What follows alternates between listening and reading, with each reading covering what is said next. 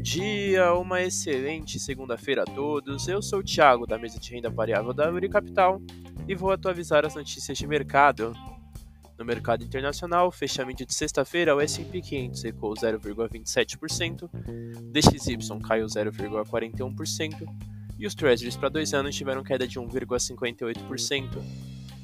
As bolsas internacionais fecharam em baixa, com pessimismo, após as divergências entre republicanos e democratas referente ao projeto que libera financiamento para órgãos federais, que acabou sendo aprovado posteriormente. Indicadores internacionais para o dia de hoje teremos o discurso de Jerome Powell às 12 horas.